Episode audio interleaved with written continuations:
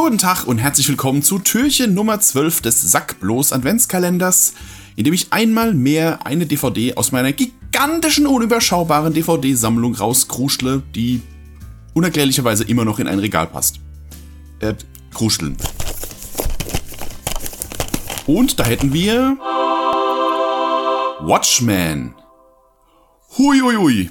Jetzt, äh, jetzt wird's deep. Watchmen ist eine Comic-Verfilmung, aber irgendwie mal was komplett anderes als jetzt zum Beispiel die Marvel-Filme, ähm, weil Watchmen schon ein Comic ist, der äh, ja ein bisschen, bisschen mehr in die Tiefe geht als so der, als so das Standard-Comic-Werk weil der sehr sozialkritisch ist, ähm, sehr, ne, also einfach eine ziemlich äh, tiefe Message hat. Ich möchte jetzt auch gar nicht anfangen, das Original-Comic bzw. die Handlung des Films zu irgendwie zu analysieren, weil ich steige da selbst nur, glaube ich, nur oberflächlich durch. Die Comicvorlage Watchmen ist von 1986, glaube ich, und spielt in einer ja, in einer parallelen Realität unserer Erde. Es sind so diverse kleine Dinge sind anders. Zum Beispiel eine Sache ist, dass äh, Richard Nixon äh, sich durch eine Gesetzesänderung zum dritten Mal zum Präsidenten hat wählen lassen, also eine dritte Amtszeit hat. Auf der Erde existieren diverse Superhelden, jetzt keine X-Men-artigen mit Laseraugen oder sonst irgendwas, sondern meistens eher so Menschen, die halt einfach über, überdurchschnittlich stark und schnell sind. Äh, bis auf einen, Dr. Manhattan, der durch einen Unfall zu seinen Kräften kam und so, so eine Art, äh, ich weiß gar nicht, also er ist echt, er ist, er ist der Übermensch. Er kann sich, er kann seine Größe ändern, er kann Materie beeinflussen, er kann, glaube ich, sogar die Zeit beeinflussen, er kann sich teleportieren, also er ist so eine Art Meta, Meta-Mensch irgendwie. Und ähm, seine Existenz führt dazu, dass natürlich die Regierung äh, ein Interesse daran hat, dass er für die Regierung arbeitet, was er dann auch tut und zum Beispiel den Vietnamkrieg äh, zugunsten der USA wendet. Was allerdings an ganz andere äh, Querelen noch zur Folge hat, zum Beispiel, dass die Welt weiter in Richtung eines nuklearen Holocaust rückt, also der, der ein Atomkrieg rückt in greifbare Nähe und in dieser Welt haben sich als Antwort auf maskierte Verbrecherbanden ähm, maskierte Heldentrupps zusammengetan. So ein bisschen als Vorbild die, die Justice League oder so, keine Ahnung, also so Heldengruppen. Das waren in der ersten Generation die Minutemen und in der zweiten Generation, die in der der Film spielt, die Watchmen. Bestehend aus besagtem Dr. Manhattan, einer weiblichen Heldin namens Silk Spectre 2, die sich nach ihrer Mutter benannt hat, die in der ersten Generation die erste Silk Spectre war, einem Helden im Eulenkostüm namens Night Owl, einem maskierten Vigilanten, wenn man so will, äh, namens Rorschach, der jetzt keine krassen Superkräfte hat, sondern mehr so Gimmicks und seine detektivischen Fähigkeiten einsetzt. Ein ziemlich skrupelloser, ja, fast schon Auftragsmörder namens der Comedian. Und ein Mann mit überdurchschnittlichen körperlichen Fähigkeiten, unfassbar reich und angeblich der klügste Mensch des Planetens namens Ozymandias. Und diese Truppe sorgt eine ganze Weile für Recht und Ordnung, bis eines Tages ein Gesetz erlassen wird, das Superhelden bzw. maskierte Verbrechensbekämpfer verbietet, weil sie eben nicht Selbstjustiz üben dürfen und ab diesem Zeitpunkt stellen sich manche der Helden in die ähm, Dienste der Regierung und manche gehen einfach in Ruhestand.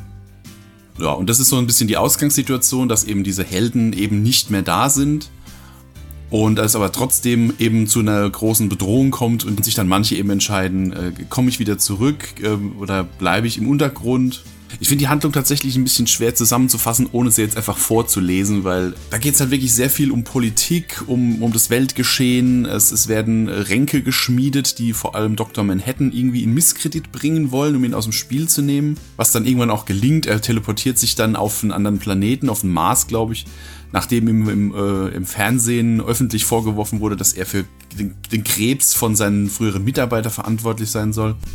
Und ganz zu Beginn wird der Comedian ermordet, offensichtlich auch von einer Person mit übermenschlichen Kräften. Das geht also ein bisschen aus dem Kampf hervor, dass die da wirklich sich äh, mit Superkräften da gegenseitig ähm, durch, durch seine Wohnung prügeln, bis er irgendwann aus dem Fenster gestoßen wird.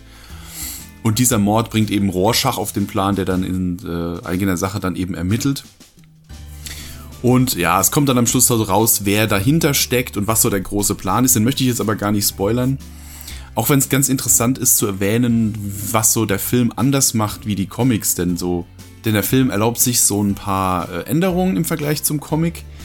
Es, der Film ist deutlich expliziter als die Comics. Die Gewalt ist deutlich expliziter. Es gibt Erotik-Szenen, die sind zwar jetzt auch nicht furchtbar, furchtbar deutlich zu sehen, aber es sind auf jeden Fall eindeutiger als im Comic, da wird es nämlich nur angedeutet. Aber was halt wirklich eine große Änderung ist, ist der Schluss des Films. Das zwar nicht, der zwar nicht die Handlung ändert, aber schon so ein bisschen modernisiert ist, sage ich jetzt mal im Vergleich zu den Comics. Aber wie gesagt, die möchte ich jetzt nicht spoilern. Äh, ja, ich finde es tatsächlich schwer, über den Film zu sprechen, ohne jetzt wirklich die Handlung nach, nachzuerzählen. Es ist auf jeden Fall ein sehr interessanter Film, wenn jemand äh, auf solche etwas alternativen Superhelden-Stories steht was jetzt nicht so reine Comic-Verfilmungen sind wie la DC und Marvel, sondern solche Sachen wie vielleicht äh, Super oder Kick-Ass oder vielleicht The Boys jetzt gerade aktuell auf Amazon oder ja, solche, solche Sachen, die, so, die die Superhelden, die diese Superhelden-Thematik mehr so als, als Bühne benutzen, um ein anderes Thema zu besprechen da ist es auf jeden Fall, glaube ich, ein sehr interessanter Film und auch ein interessantes Comic. Das sollte man auf jeden Fall als Comic-Fan im Regal stehen haben, wobei mir auffällt, bei mir steht es noch gar nicht im Regal. Huh. Ob das Christkind noch Änderungen am Wunschzettel zulässt? Egal.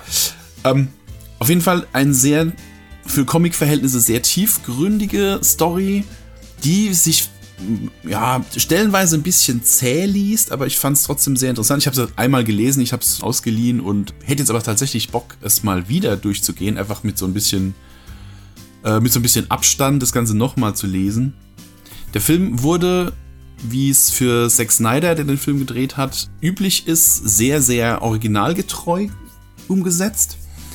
Ähm, das hat er ja schon bei 300 zum Beispiel bewiesen, dass der ähm, sehr gut darin ist, solche ähm, Comic-Panels eins zu eins in den Film zu übertragen, sodass das Gefühl des Comics so ziemlich gut rüberkommt.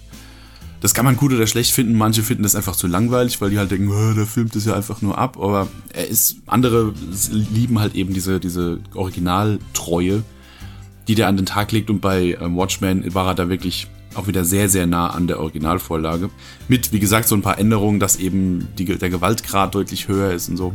Aber wie ich finde, ist es wirklich eine sehr, sehr gute Adaption des äh, Romans. Ich habe aber auch schon andere Kritiken, ich habe aber auch schon Kritiken gelesen, die den komplett zerrissen haben, weil sie sagen, der geht an der Kernaussage des Buches komplett vorbei. Das möchte ich jetzt tatsächlich nicht beurteilen, weil, wie gesagt, ich habe die ganze Gesellschaftskritik und die ganze Meta-Ebene, die der Film oder beziehungsweise das Comic behandelt, auch nur so teilweise durchstiegen. Deswegen erdreiste ich mich jetzt nicht hier eine, eine Analyse dazu vorzunehmen. Für mein Empfinden war das eine sehr gute Comic-Adaption und es ist ein Film, den ich tatsächlich immer wieder gerne gucke, auch wenn er ein bisschen, ja, anstrengend ist er nicht, er ist lang und man muss ein bisschen dabei bleiben, um die Story wirklich ähm, auch zu begreifen, um was es da eigentlich genau geht. Da werden dann unter anderem solche Themen behandelt wie darf es Opfer geben zum Wohle der Allgemeinheit und ähm, wenn ja, wie hoch sollten diese Opfer sein oder nein, das darf überhaupt keine Opfer geben. Zum Beispiel hier Rorschach, der mit seiner Schwarz-Weiß-Maske spiegelt, die spiegelt ja seinen Charakter wieder. Er hat, er hat nur ein krasses Schwarz-Weiß-Denken, geht also überhaupt keine Kompromisse ein. Ähm, solche Themen oder auch, was genau einen Menschen ausmacht, wenn dann Dr. Manhattan darüber ähm, philosophiert, wie er sich verändert hat und welchen Blick er jetzt auf die Menschheit hat und so weiter und so fort. Schon recht viele philosophische Ansätze in dem Film drin und da muss man einfach Bock drauf haben. Ich glaube, ich, glaub, ich höre jetzt mal auf, weil ich stolper ihr so ein bisschen durch und bin so ein bisschen um Worte verlegen. Außer, dass ich sagen kann, äh, schaut euch den Film auf jeden Fall an, wenn ihr ihn noch nicht gesehen haben solltet. Wenn ihr auf solche etwas gesellschaftskritischeren oder generell kritischeren Superhelden-Stories steht, ist es auf jeden Fall ein Muss. Äh, sowohl den Film als auch das Comic von ähm, Alan Moore mal euch zu Gemüte zu führen. Auf jeden Fall eine Empfehlung.